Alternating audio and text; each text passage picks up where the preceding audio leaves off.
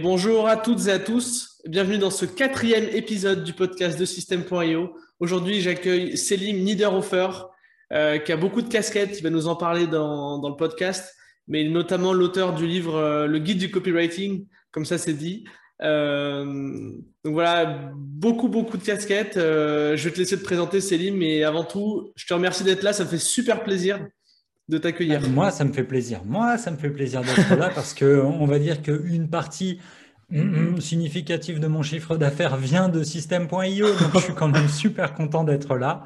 Euh, ouais, plusieurs casquettes aujourd'hui. Tu vois, je suis venu avec euh, avec mes cheveux sans casquette, mais on en parlait en off juste avant de démarrer l'émission. C'est vrai que quand tu as plusieurs choses à vendre, à un moment, ça devient compliqué pour, on va dire, le, public de comprendre, putain, mais il fait quoi exactement?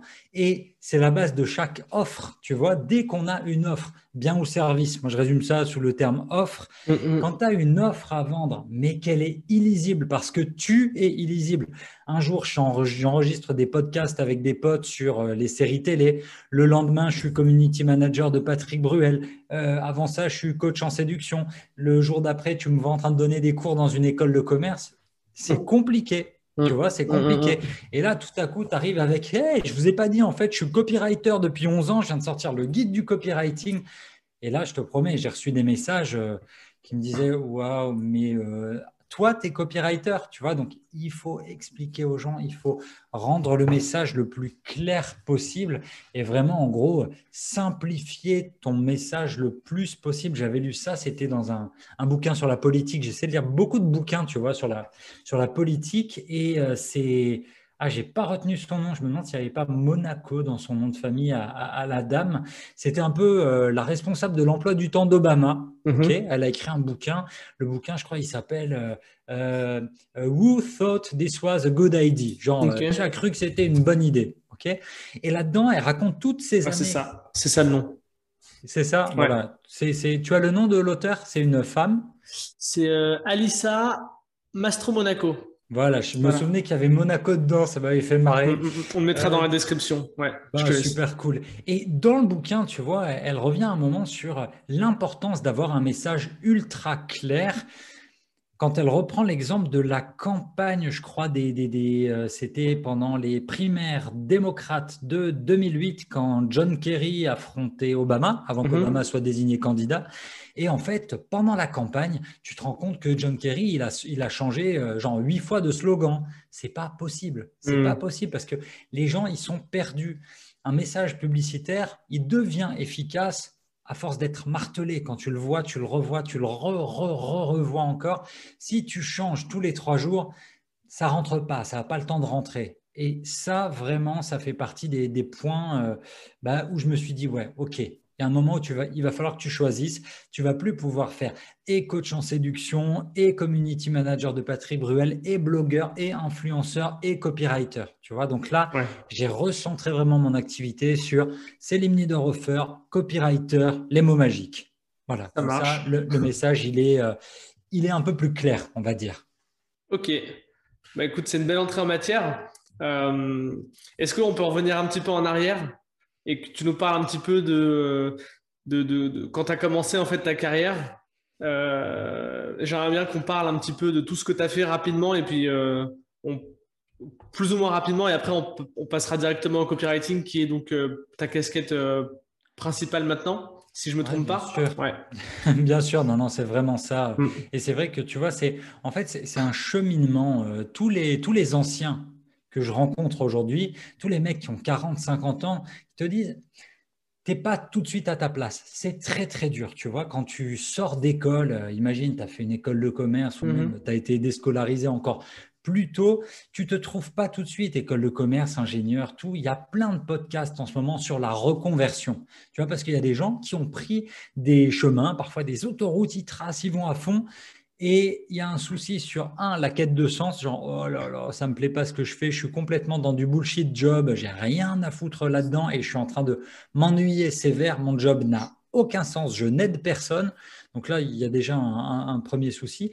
Et le deuxième truc, c'est que tu te dis, bon, en fait, qu'est-ce que j'aime faire Tu vois, on, a tous vu un peu dans, dans, le milieu du marketing et du développement personnel le, euh, le ikigai, tu vois, être vraiment à la croisée des chemins mon job est utile à la société, me fait plaisir et me permet de manger. En gros, c'est vraiment ça le truc où tu réussis à être au cœur de l'épanouissement et euh, tu fais un truc qui te plaît, tu manges bien et tu aides les autres. Donc ça, c'est vraiment très, très chouette.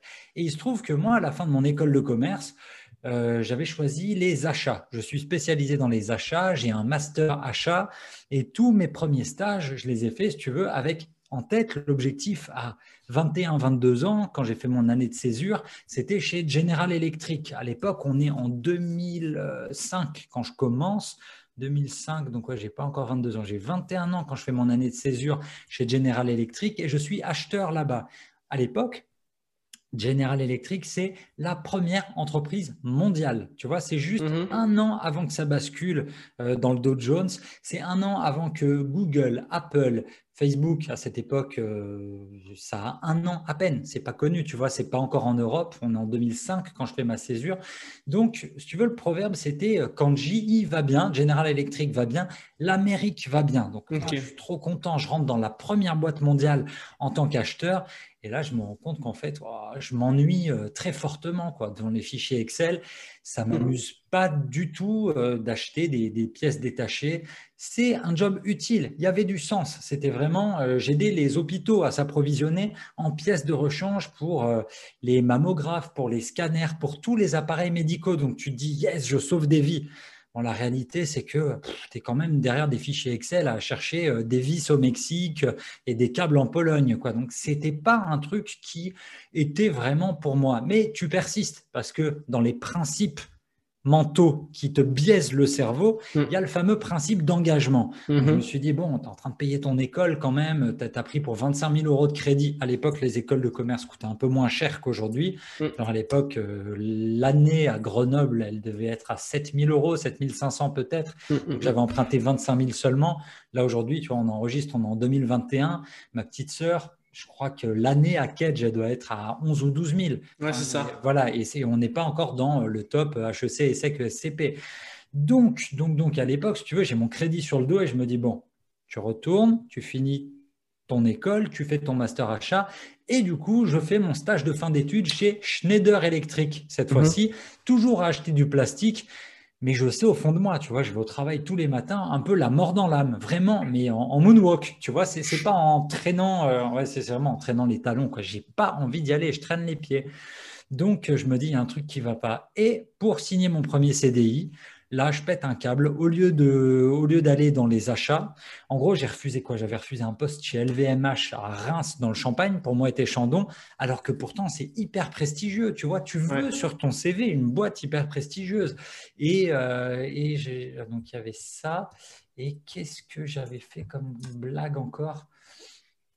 Ah, je sais plus, j'avais refusé un autre poste, mais bon, je voulais plus faire des achats, donc j'ai signé dans un groupe pour devenir consultant en conduite du changement. Parce que tout à coup, je me suis dit, mais en fait, ce que je veux faire, c'est un truc hyper psychologique, c'est je veux aider les gens à accepter le changement dans les entreprises. Je suis resté deux mois et demi parce que faire des PowerPoint, c'était pas pour moi non plus. Donc Excel, on élimine les fichiers Excel, euh, les achats, c'était pas pour moi. Les réunions PowerPoint, c'était clairement pas pour moi. Et là, je me retrouve vraiment. Donc euh, bonjour, j'ai 23 ans et je me dis mais qu'est-ce que je vais faire de ma vie, tu vois? Mhm. Et euh, du coup, j'ai accepté vraiment de, de souffler pendant six mois intellectuellement alors, quand je dis souffler, je suis allé bosser quand même tous les jours parce que j'avais cet emprunt à la banque qu'il fallait. Et ça, c'est le cas pour beaucoup d'entrepreneurs. Tout à coup, tu te dis, putain, si ça ne marche pas, mon job, qu'est-ce que je fais? Je retourne à la case départ. C'est quoi la case départ? On va dire que je sais tout faire. Je peux être serveur, je peux être vendeur, tu vois. Ça, c'est des trucs qui sont faciles. Donc, je suis retourné faire, après un diplôme d'école de commerce en bac plus 6, je retourne faire vendeur chez Gap, vendeur de vêtements. Mhm. Là, tu dis, il y a un truc qui ne va pas. Tu vois, entre le CV et le job, il y a un truc qui ne va pas. Mm. Et tous les jours, j'avais des clientes, parce que moi, je m'occupais exclusivement, principalement que des femmes en, cabine, parce que c'est de la séduction, c'est de la vente, tu comprends le besoin, mm. tu fais découvrir, tu es sympa. Du coup, la directrice du magasin, elle avait, on va dire, identifié mes points forts de vendeur. J'écoutais très bien toutes les femmes qui venaient euh, en cabine. On passait un bon moment, je vendais bien, c'était chouette. En fait, toute ma vie, j'ai un peu refusé ce côté euh, vendeur parce qu'on en avait discuté quand j'étais gamin avec mon grand-père qui m'avait dit Mais t'es fait pour être vendeur. Moi, dans ma tête, tu vois, il y a un peu un côté euh, Non, non, non, non, non, je ne serai pas vendeur, je ferai tout ce que je veux, je ferai autre chose. Et finalement, de fil en aiguille, il se trouve que c'était plutôt pas si mal le fait d'être vendeur. Bon, je me retrouve quand même à bosser chez Gap, à vendre des jeans. C'était pas trop ma place. Et euh, pendant ce temps-là, c'est vraiment un parcours du combattant parce que euh, payer ton loyer à Paris quand tu dois 500 balles par mois à la banque, plus payer le loyer, tu imagines donc 500 balles à rembourser à la banque, plus 700 euros de loyer par mois, ça fait déjà 1200 euros qui sont partis en fumée. Mhm. Chez Gap, je gagnais à peine 1000, 1100. Donc tous les mois, j'étais dans le rouge. Comment tu fais mon meilleur Comment tu fais? Et c'est ça le truc.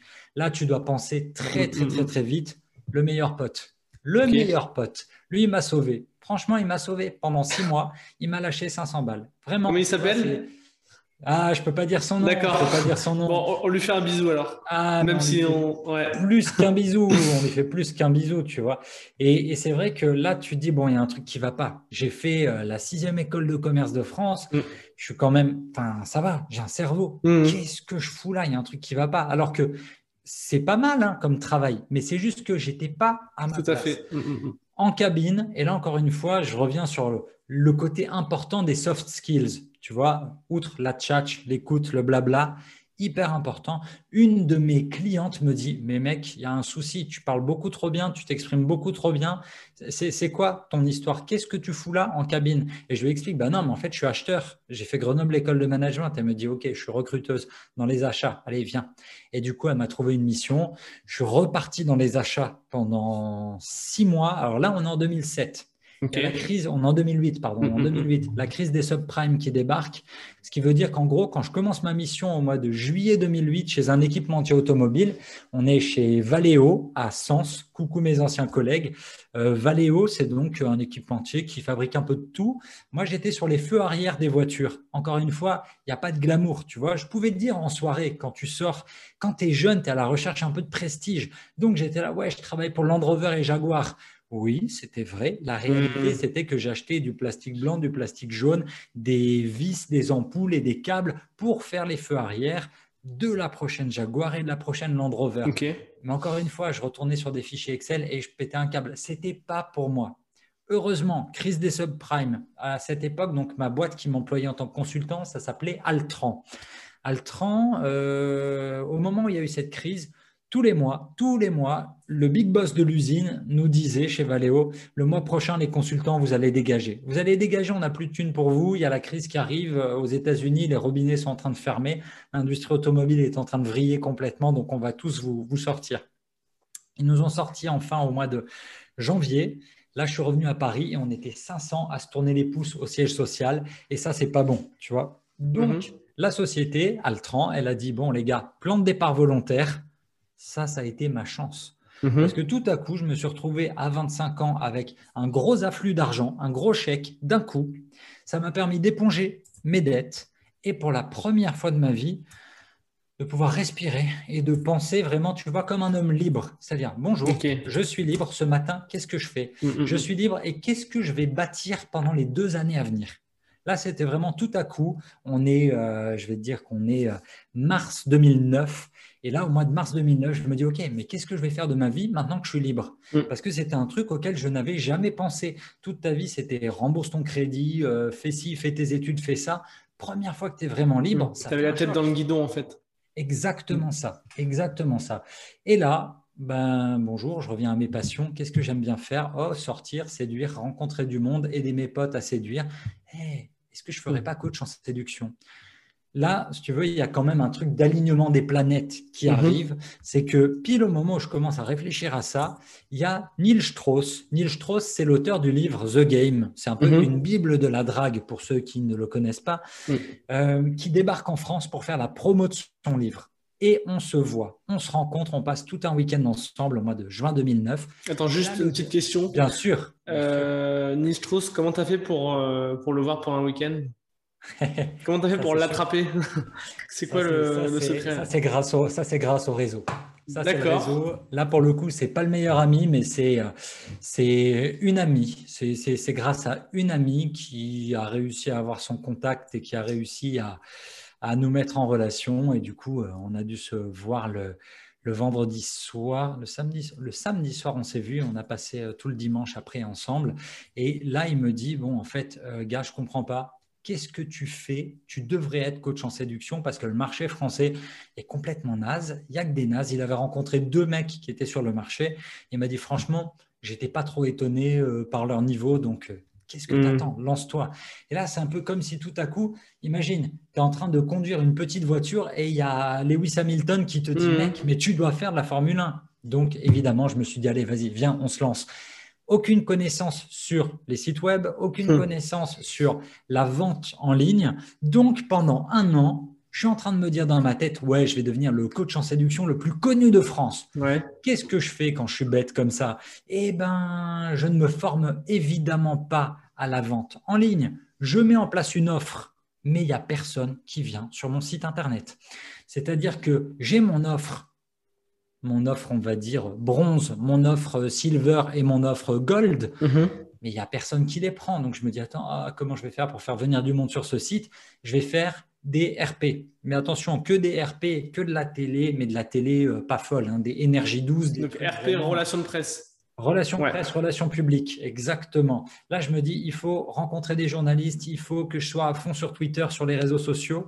Et c'est vraiment à ce moment-là que j'ai envoyé dans tous les sens. Donc, on est en 2009-2010, je crée mon site, je fais des télés, je fais de la radio, euh, je passe dans Le Parisien, je passe sur France 3, Énergie 12. Ok, alors, attends, parce que partout. Du coup, tu as, créé ton site. C'est quoi Tu as pris WordPress et tu as, créé un petit site, tu as acheté un nom de domaine? Comment ça se passe? Rapidement. ça se passe? Ça se passe. Les copains, j'ai une super idée. Euh, je fais ça avec qui C'est combien? Je rappelle parce que j'avais un peu cet argent d'avance grâce au plan de départ volontaire.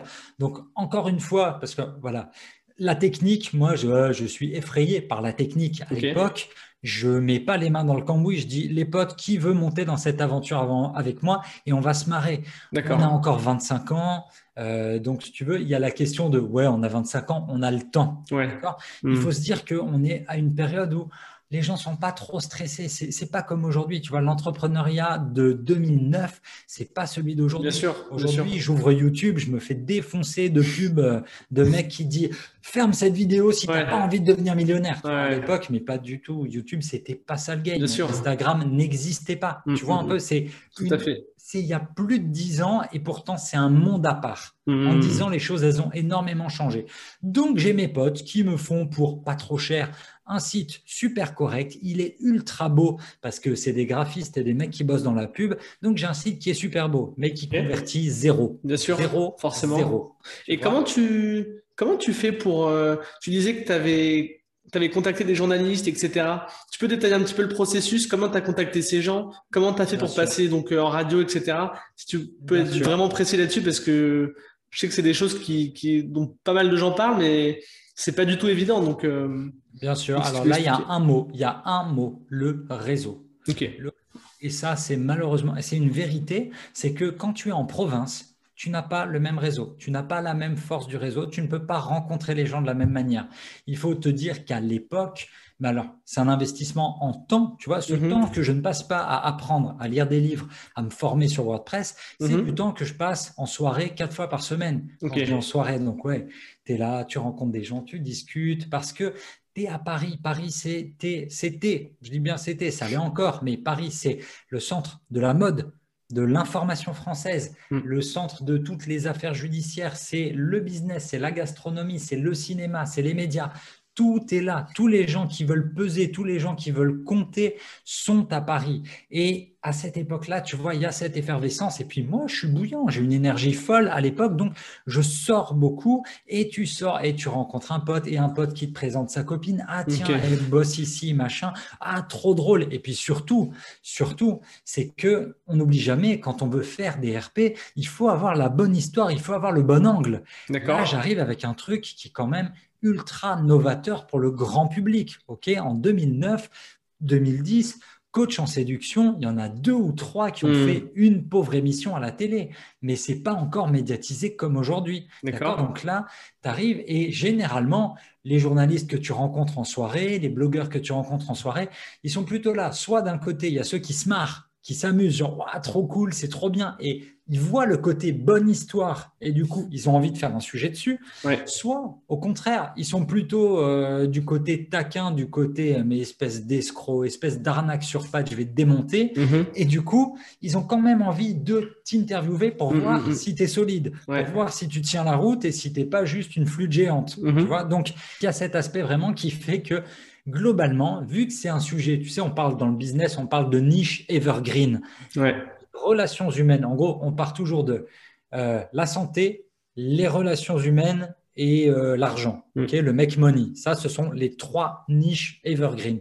Donc, dans les relations hum- humaines, moi, j'étais dans une sous-niche qui est l'amour Mhm. et j'étais encore dans la sous-sous-niche de la séduction, trouver l'amour. ok? Parce que Mhm. dans l'amour, tu peux avoir les relations familiales, tu peux avoir le divorce, tu peux avoir un peu, tu as plein de relations. Mais moi, j'étais vraiment sur la partie séduction et, allez, on va encore plus loin, séduction hétérosexuelle. D'accord? Ouais.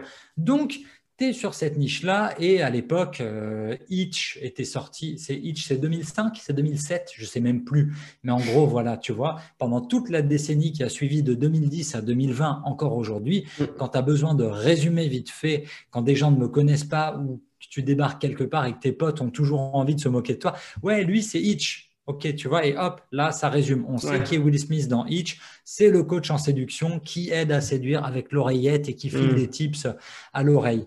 Donc, effectivement, euh, le souci quand tu veux faire euh, des RP, c'est qu'il vaut mieux être à Paris, il vaut mieux connaître du monde ou avoir une bonne attachée de presse. Je dis une parce que c'est un métier majoritairement féminin, une bonne attachée de presse, un bon attaché de presse qui connaît du monde? C'est un métier de relation. Tous ces gens qui ont fait l'EFAP, l'école française des attachés de presse, leur travail, c'est de sortir, de connaître les journalistes, de connaître les bons journalistes et de les mettre bien, globalement. De leur envoyer des livres, de les emmener dans des restos, Mm. de leur donner des super histoires.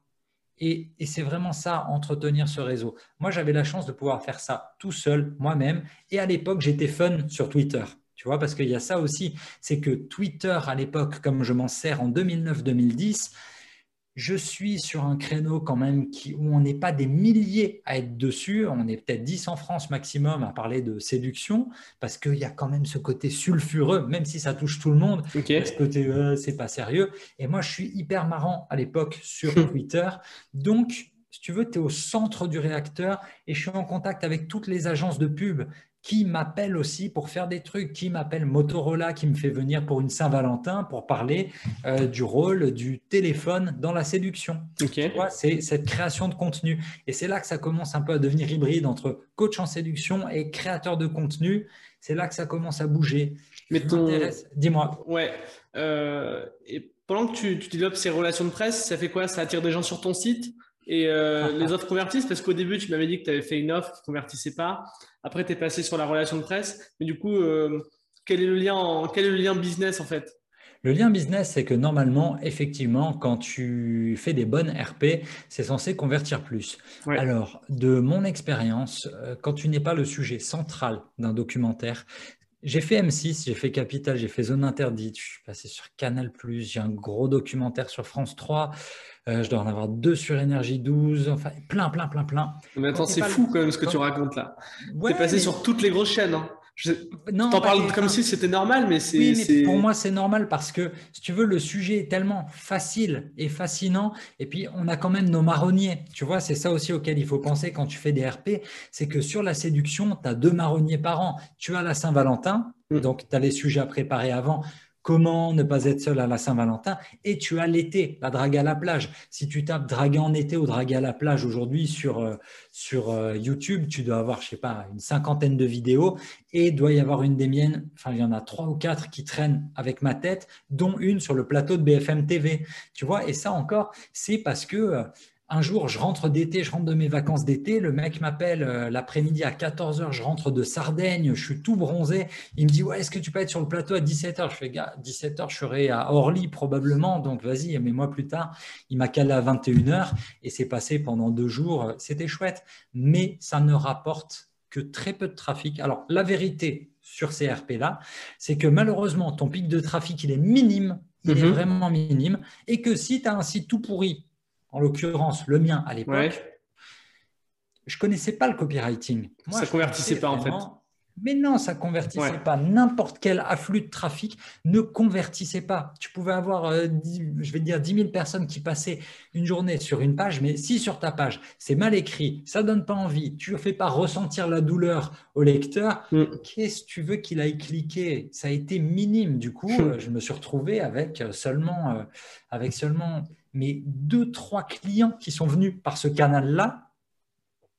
Compliqué. En combien de temps? Euh, sur, les, mais sur les six premiers mois, c'était une catastrophe. Ouais, C'était donc, une euh, catastrophe. Pendant six mois, en fait, tu, mets toute ton énergie sur développer des relations de presse, passer sur les chaînes de TV, et finalement, en fait, euh, bah, ça foire, quoi. C'est ça, globalement, c'est ça, avec l'aspect SEO quand même. D'accord? Avec l'aspect, ça, j'avais déjà quand même un peu capté. Donc, j'écrivais beaucoup. Rythme de publication à l'époque, c'était quasi, euh, quasi quotidien. Mais en face de moi, j'avais euh, deux, trois bons sites. Il y avait quand même deux, trois bons concurrents sur le sujet. Et euh, donc, beaucoup, si tu veux, j'ai j'ai beaucoup vécu en colocation. Je suis beaucoup sorti, ce qui fait que je voyais tout ce qui se passait dans Paris. Je, je connaissais beaucoup de monde. Et l'objectif, c'était qu'à chaque fois qu'il y avait le mot séduction, amour, couple, tous les gens reviennent vers moi. Tu vois, Mm. dès qu'il y avait une info, ils savaient, ah tiens, ça c'est pour Célim. Ce qui fait que dès qu'il y avait un sujet qui était écrit un peu sur la séduction, tu avais 20 personnes qui m'envoyaient, ah tu l'as vu celui-là? Voilà, ils m'envoyaient tous le même lien. C'est gentil, ça permettait de faire ma veille tranquillement. C'était pas le, le truc du siècle, mais au moins tu restes dans la tête des gens. Ça, c'était chouette.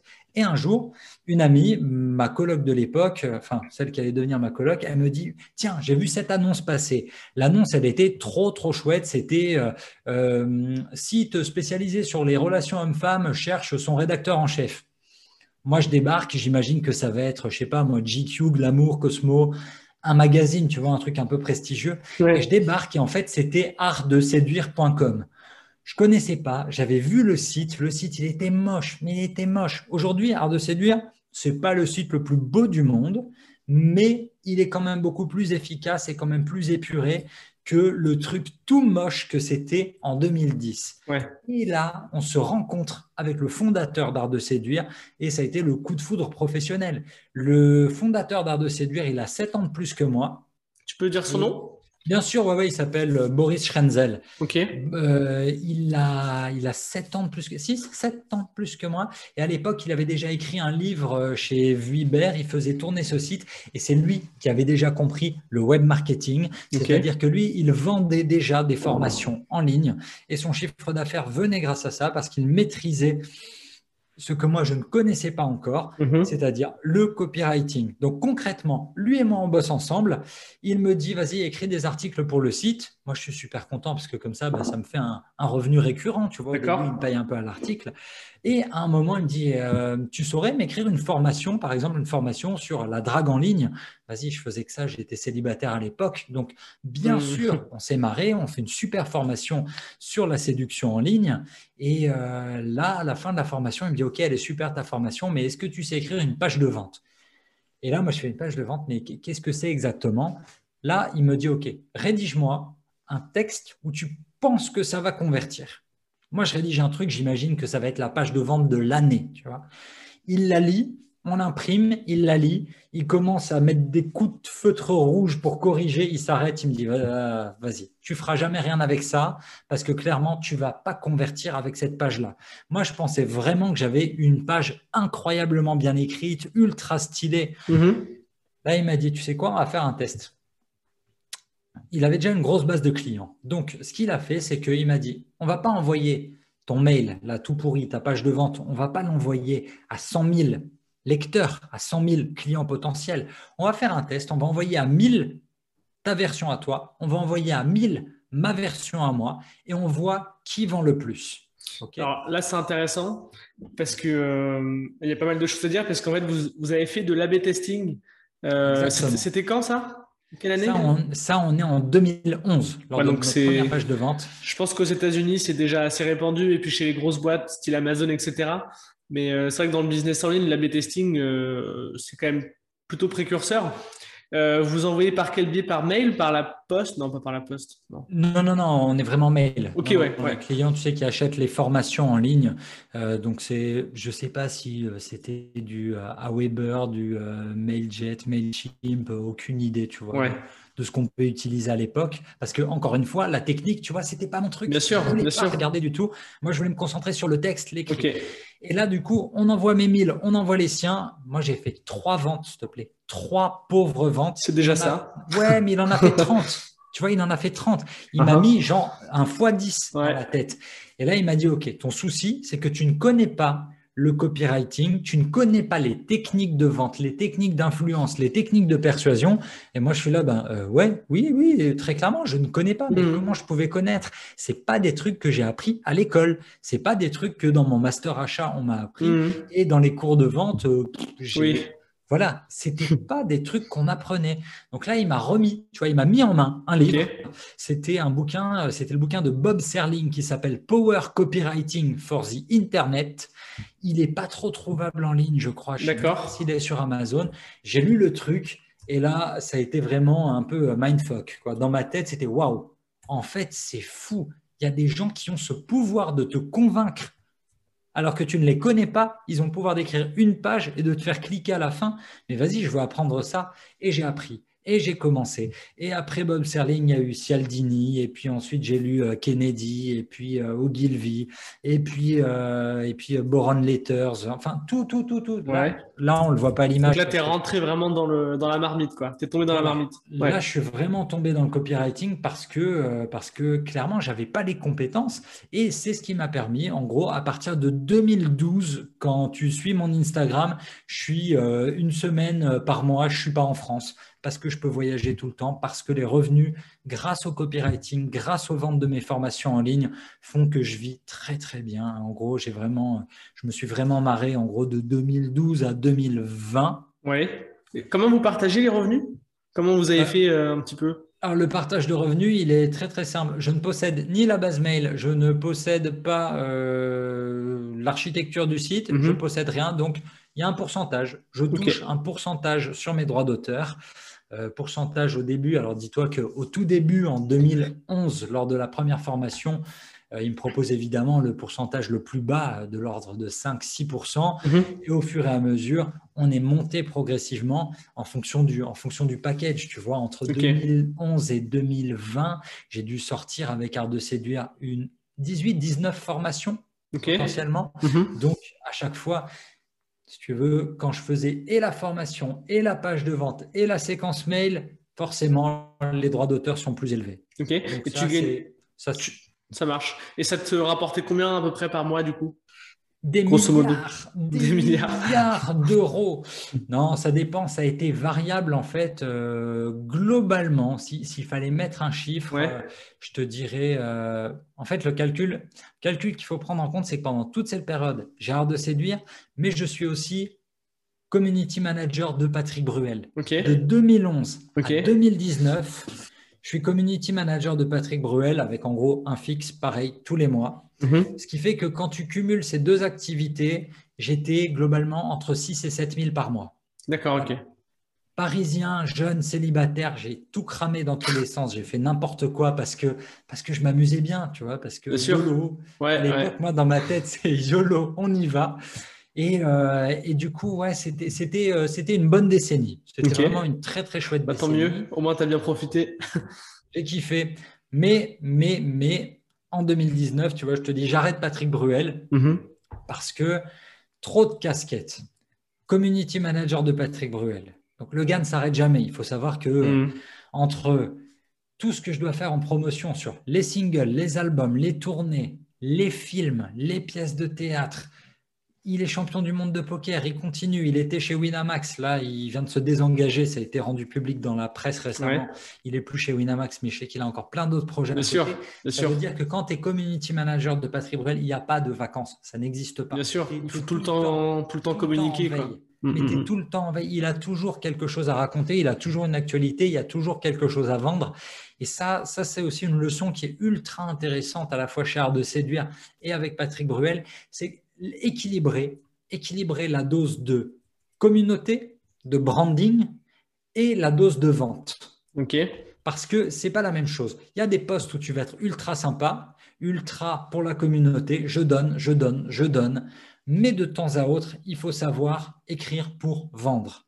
Et c'est là que le copywriting il est intéressant Mhm. parce que du coup, ça, ça te fait osciller entre OK, j'écris pour quoi là? Pour la communauté, pour donner, pour faire rire, pour aider. Là, on est dans la communauté, on est dans le branding. Et de l'autre côté, à un moment, tu as une nouvelle formation qui sort ou tu as un nouveau film au ciné, tu as une nouvelle pièce de théâtre et il faut vendre. Et là, du coup, les mots peuvent se faire un peu plus affûtés.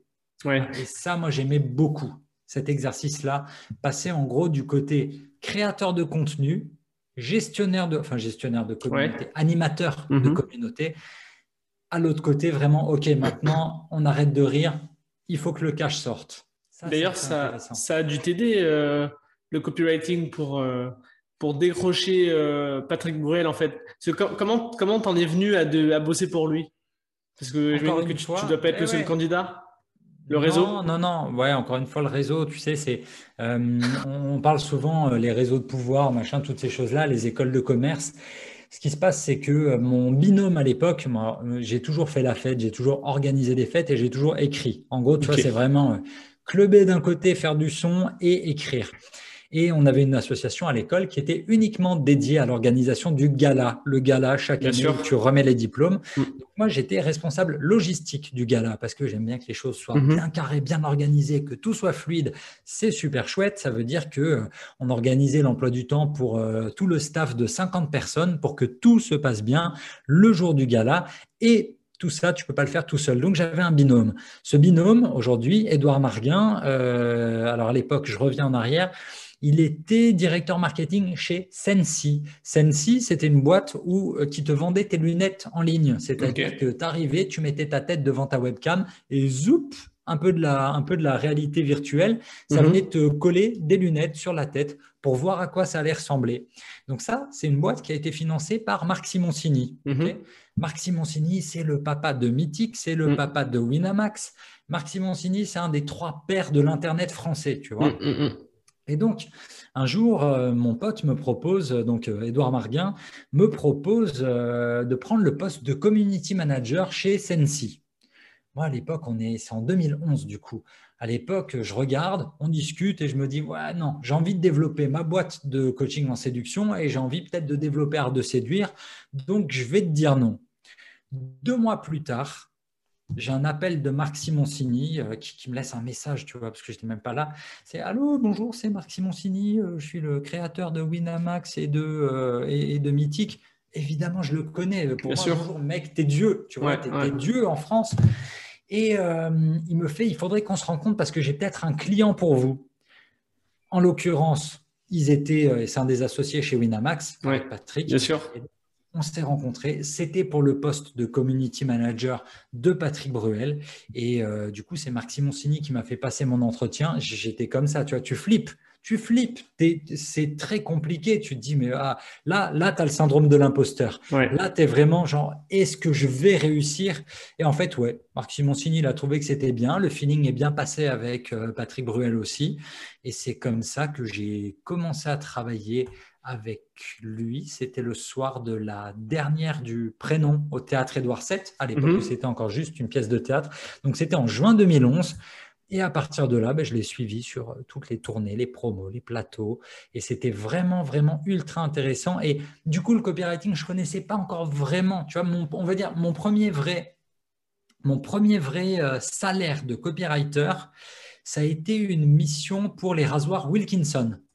C'est une agence qui gérait le compte Wilkinson qui est venue me trouver euh, pour écrire six tweets. À l'époque, on m'avait payé pour rédiger six tweets 800 euros. Je trouvais ça fou. Un travail que j'ai fait en une demi-heure. Moi, je me suis dit, ah, ils sont bons les tweets. 800 balles, bien sûr. Et c'est là vraiment que tu comprends que ton travail, c'est pas le temps passé qui fait la valeur. C'est juste que sur ce marché de l'univers masculin, Mhm. clairement, j'étais la personne qu'il fallait pour rédiger ces tweets. Et donc ça, c'était mon premier vrai, tu vois, ma première vraie, euh, mon premier vrai contrat en tant que copywriter. Donc, il y a tout qui arrive en même temps. Il y a tout qui arrive en même temps.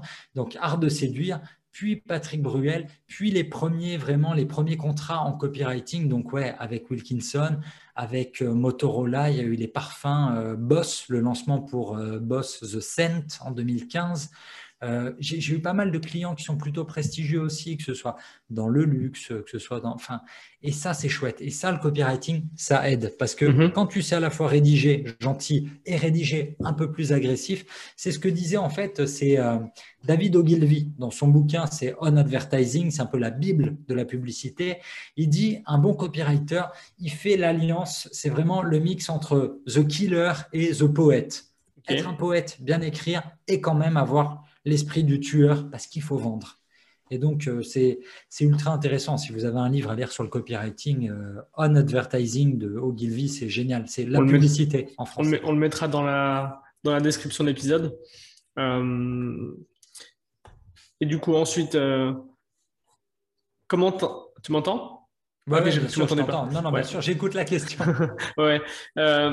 comment t'es passé en fait de comment en fait comment t'es passé de de tous ces clients à, à la suite, en fait? C'est-à-dire que tu es dans le copywriting, etc., mais c'est quoi, en fait, qui a déclenché, euh, qui a déclenché ça? Parce que au début, tu étais vraiment plus sur la séduction et j'ai l'impression qu'après, c'est vraiment devenu euh, ton sujet de prédilection.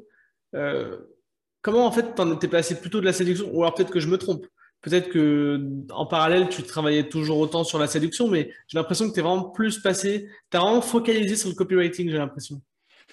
Le, mot que tu utilises, il est bon, c'est vraiment focalisé. Hein. Si tu as lu les bouquins The One Thing, vraiment, c'est mm, mm, mm. purement du focus. Euh, alors, The One Thing, qui est très très bon, et Essentialisme de Greg McKeown aussi, qui sont des bouquins vraiment sur la productivité et l'art d'aller à l'essentiel. Là, j'ai eu un problème quand je suis arrivé clairement à 2019, c'est que on parlait de toutes ces casquettes. Il y en avait trop. Il y en avait trop parce qu'il faut aussi voir tes potes, il faut voir ta famille. Mhm. Euh, en 2019, je me suis marié aussi. L'an dernier, en 2020, j'ai eu ma petite fille. Et tes journées, elles font que 24 heures. Mhm. Tes journées, elles font que 24 heures. Et moi, le truc, c'est que j'aime bien explorer, j'aime bien m'amuser. Pour moi, le business, il faut vraiment que ce soit marrant. Et bon, globalement, la séduction, en 10 ans, j'ai fait le tour. D'accord J'ai fait le tour. Donc, je commençais à m'amuser un petit peu moins. Et il fallait rationaliser l'offre, la rendre plus lisible. Donc, on enlève progressivement la casquette sur la séduction, on enlève celle. Ça, m'a rendu triste un peu aussi hein, d'arrêter euh, le, job avec Patrick Bruel parce que on s'entend super bien hmm. et surtout lui il va d'aventure en aventure aussi, donc il y a toujours de la nouveauté, mais au bout d'un moment, tu vois, c'est un peu Jack Ma qui expliquait ça. Quand tu as 20 ans, tu bosses dans des boîtes. Pendant toute ta vingtaine, tu bosses dans des boîtes. À partir de 30 ans, tu te lances toi-même, tu lances ton business. Moi, je suis un peu, j'ai éclos sur le tard, d'accord? J'ai fait la fête pendant 10 ans, je me suis bien marré. Et vraiment, en 2019, je me suis dit, bon, maintenant, il faudrait quand même que tu te consacres peut-être à un projet. Et c'est très dur pour ma nature à moi, qui est de toucher à tout. C'est très, très dur, mais je me suis dit, OK, Là où tu t'amuses le plus en ce moment, c'est le copywriting. Donc vas-y, tu crées le site, les mots magiques. En gros, j'avais un nom de structure. Euh, ça s'appelle comment? Sales and Storytelling Strategies. Tu vois, c'est le vrai nom officiel de ma boîte, celui qui a écrit sur les factures. Mais la chaîne YouTube sur le copywriting, elle s'appelle Les mots magiques. Parce que c'est beaucoup, c'est un peu comme, je sais pas, Danone et Danette ou euh, Renault et Renault et la Laguna ou la Talisman, quoi. Et du coup, en fait, je me suis dit, mais je m'amuse trop. Il y a plein de choses à raconter. J'aime beaucoup écrire sur ce sujet. C'est un sujet qui bouge beaucoup mhm. avec tous ces jeunes qui arrivent dans tous les sens, avec tout ce qu'il y a à faire en publicité, YouTube, Facebook, Instagram. Et du coup, je me suis dit, waouh. Et en plus, il y a encore moyen que j'apprenne encore et encore. Et du coup, en 2019, donc, euh, je me marie. Je me dis, OK, vas-y, une seule casquette maintenant, tu vas rester le plus possible sur la casquette de copywriter. Et euh, au début du confinement, tu vois, ça va très vite, entre 2019 Et, début du confinement qui était euh, mars 2020. En gros, euh, trois jours avant le début du confinement, je me suis dit, hum, ça sent mauvais. Là, clairement, ça pue avec tout ce qui se passait. Ma femme était enceinte de six mois, elle n'allait pas tarder à accoucher, donc je me suis dit, bon, on va passer pas mal de temps enfermé les mois. Si j'écrivais un nouveau bouquin, là, je me suis dit, OK, j'ai contacté Erol, je leur ai dit, hey, salut, ça vous dirait pas? Parce que avec tout ce qui va se passer sur le copywriting, un, beaucoup de gens vont perdre leur job. Deux, tout le monde va être enfermé chez soi à chercher de nouvelles idées. Je vous promets que le copywriting, ça va être utile. Mon éditeur, qui est un homme très intelligent, a dit oui. Et c'est comme ça qu'on se retrouve un an après. Mais on est quasiment un an jour pour jour. Genre, je lui ai envoyé le mail, c'était 9 euh, mars 2020. Et le livre, il est sorti, le, guide du copywriting, il est sorti le 25 mars 2021. Ok. Donc, euh, assez rapide, quoi. Euh, j'aimerais te demander, j'aimerais te demander comment, comment tu t'es pris pour écrire un livre même comment tu as fait pour convaincre, bah, tu l'as un peu dit, mais pour convaincre une maison d'édition aussi, aussi grosse et prestigieuse que Erol de te suivre. Euh, mais c'est vrai que le temps nous est compté. Euh, on a encore 10 minutes. Ouais. On a encore 10 minutes. On est bon. Ça marche. Bon, bah, alors, si tu peux parler un petit peu de ce processus d'écriture et, et, ta stratégie pour vendre le bouquin? Bien sûr.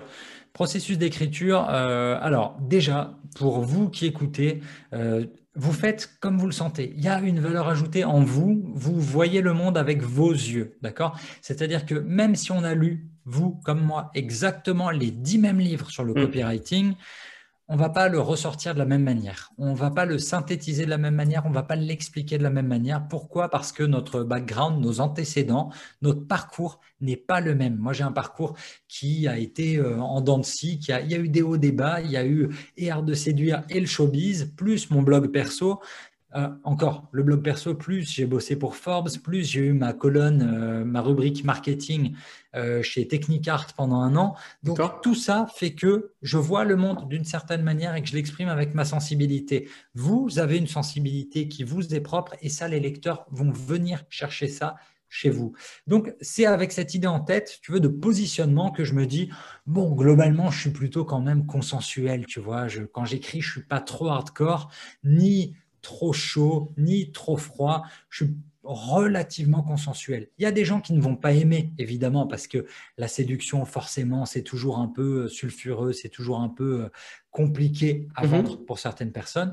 Donc, moi, je vais chez Roll en leur disant, coucou, j'ai déjà écrit deux livres. Euh, donc, le premier, c'était le guide de la barbe chez Solar. Le deuxième, c'était un, c'était leçon de séduction chez Le Duc, enfin chez Alizio aujourd'hui. Et euh, le troisième que j'ai sorti tout seul, parce que je voulais tenter aussi l'auto-édition, donc ça c'est en 2019. Euh, j'avais sorti la méthode RDV en auto-édition, donc chez Amazon, chez Kindle Direct Publishing. Et encore une fois, je l'avais mis en numéro un des ventes. Donc je commençais à comprendre un peu comment on vendait un livre. Premier point, quand vous voulez écrire un livre, vous allez regarder très rapidement les pages de vente des 10 bouquins concurrents. Regardez ce qu'ils ont mis dedans et vous synthétisez l'essentiel des boulettes, des, des bullet points, des mhm. bénéfices, de tout ce qui est vendu dedans.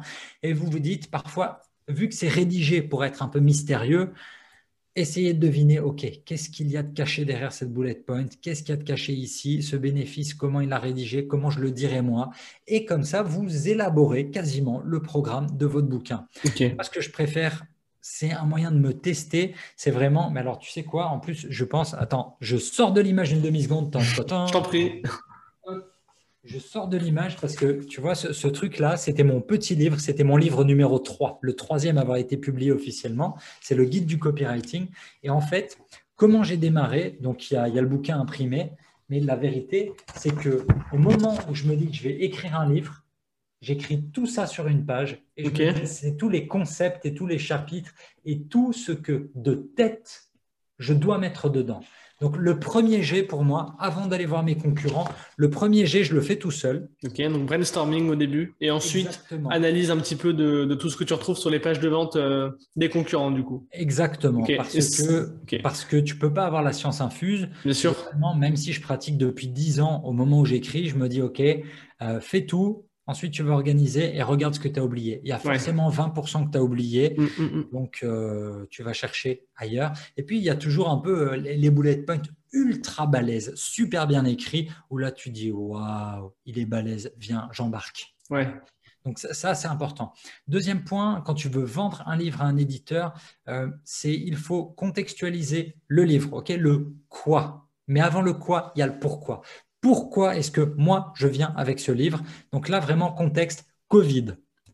Clairement, je lui ai vendu comme ça. Je lui ai vendu avec euh, Covid, va y avoir énormément de gens en reconversion, énormément de gens qui sont à la recherche de quick cash et le copywriting, mine de rien, toutes les pubs que je vois passer en ce moment me rendent fou parce que c'est que des gars ultra vénères à base de ouais, gagne 6000 euros en deux heures. Ok, super génial. Et donc, du coup, tu sais que c'est quelque chose qui est attirant parce qu'on en revient toujours aux besoins fondamentaux. Mhm. Les gens veulent faire de l'argent, ils veulent mhm. gagner de l'argent. Donc, tu sais que tu es sur un bon marché. Tu sais qu'en termes de timing, on est dans un moment où il y a de la pub partout pour le copywriting. Donc, peut-être que le bouquin, il va sortir six mois trop tard. Peut-être qu'il va sortir trois mois trop tard. mais, globalement, tu es, quand même dans le bon timing. Exactement. On est euh, in time. Globalement, le time to market, très important. C'est exactement ça. C'est que là, si tu tapes normalement dans Google copywriting ou guide du copywriting, enfin pas copywriting, sur des milliers d'occurrences, mm. guide du copywriting, normalement, le bouquin, il doit être plutôt pas trop mal référencé. Ouais. Fais en sorte qu'il soit bien référencé. Donc, le contexte est bon, le business est bon, et après, il faut te vendre toi. Un projet, c'est toujours toi qui le portes. Pourquoi est-ce que moi, je suis la personne pour vendre ça? Et là, du coup, tu dois retravailler ton argumentaire dans ta tête. OK, regardez, je connais le monde de l'édition, j'ai déjà écrit deux livres. Donc, sur le timing, je vais le tenir. Écrire beaucoup, écrire vite, je sais faire. Une fois que tu as dit ça, tu livres un ou deux chapitres. Ok, tu livres un ou deux chapitres pour montrer de quoi tu es capable. Et là, l'éditeur, il te fait un retour. Il dit ça va ou ça va pas. Moi, le truc qui s'est passé, c'est que j'avais contacté euh, trois éditeurs. Il y en a un qui l'a refusé, il y en a deux qui l'ont accepté. Et euh, il y en a un qui l'a accepté tellement vite qu'il avait déjà créé la page Amazon du hmm. bouquin vide, qu'il avait déjà mis une date de sortie. Moi, du coup, j'étais dans la merde avec Erol parce que au moment où Erol il passait en commission le livre pour être validé ou non, j'étais obligé d'appeler mon éditeur pour lui dire franchement, c'est pas que je veux te mettre un coup de pression, mais c'est juste que moi je discutais avec toute la place parisienne pour voir qui allait l'éditer. Mmh, mmh, et, mmh. si tu tapes aujourd'hui euh, mon nom, bah, tu vas voir que dans Amazon, euh, il y a déjà l'autre éditeur qui a déjà réservé le nom, qui l'a déjà pris. Donc c'était quelque part euh, un bon indicateur pour lui dire mec, on me demande. Ouais. Demander. Bah, tu crées de la valeur perçue en fait. Bah ouais, c'est exactement ça. Et, puis après, voilà, il faut une fois que tu as tout ça, tu, fais, tu mets ça sur un beau document, deux, trois images, deux, trois statistiques que tu peux mettre aussi, toujours important, de la stat, et montrer que tu développes quand même une communauté. Le dernier point ultra important pour se vendre aujourd'hui, pourquoi est-ce qu'on voit autant d'influenceurs qui sortent des livres? Pourquoi est-ce qu'on voit autant de stars de la télé qui sortent des livres? C'est parce qu'ils ont une communauté. Et aujourd'hui, les éditeurs, il ne faut pas vous dire qu'un éditeur, il aime les livres. Un éditeur, il aime l'argent. Donc, un éditeur, il est là pour faire du cash. Si vous avez un beau projet, euh, mais que c'est un projet pour quatre lecteurs, votre livre, ça, ne sortira pas. Ça ne sert à rien, ils n'ont pas envie de perdre d'argent. En gros, le business model, euh, c'est exactement le même que Hollywood. Hollywood, c'est un modèle qu'on appelle le chapiteau du cirque. C'est mm-hmm. tent poles. Tent poles, ça veut dire que votre chapiteau du cirque, il y a deux gros bouts de bois qui vont tenir VUP, qui vont faire la voûte, qui vont tenir. D'accord? Ces deux chapiteaux, c'est Holiday Season, euh, en hiver et Summer Season. En gros, vos deux, vos, deux, vos deux blockbusters, ils vont sortir à ce moment-là. C'est les deux films qui doivent faire le chiffre d'affaires pour tout le studio parce que ça permet de sortir les films pourris. Tu n'es jamais à l'abri qu'un film un peu moyen fasse un gros score, mais globalement, ils le savent. Mhm. le blockbuster, c'est ce qui permet de faire sortir les autres films des réalisateurs un peu moins prestigieux. Nous, dans l'édition, c'est à peu près la même chose. C'est-à-dire qu'ils vont concentrer tous leurs efforts de promotion, parce que l'argent, il est vraiment là, en fait. Ouais côté financier dans une maison d'édition, euh, tu, le vois très rapidement. Il y a la valeur sûre, le gars qu'ils vont mettre en avant, le gars qui va avoir de la publicité, qui va avoir de la visibilité et pour lequel la RP, la personne, il y a une attachée de presse en gros en interne dans les maisons d'édition généralement. Et eh ben cette personne-là, elle sait, elle connaît les prévisions de vente et elle sait qu'elle doit mettre son effort. Donc concrètement, son effort, ça veut dire son temps. Elle va passer beaucoup plus de temps sur un livre que sur un autre. Et ça, il faut le savoir. C'est-à-dire que quand tu écris un livre, tu vas pas devenir millionnaire, tu vas pas devenir milliardaire. Ton premier livre va peut-être pas se vendre énormément.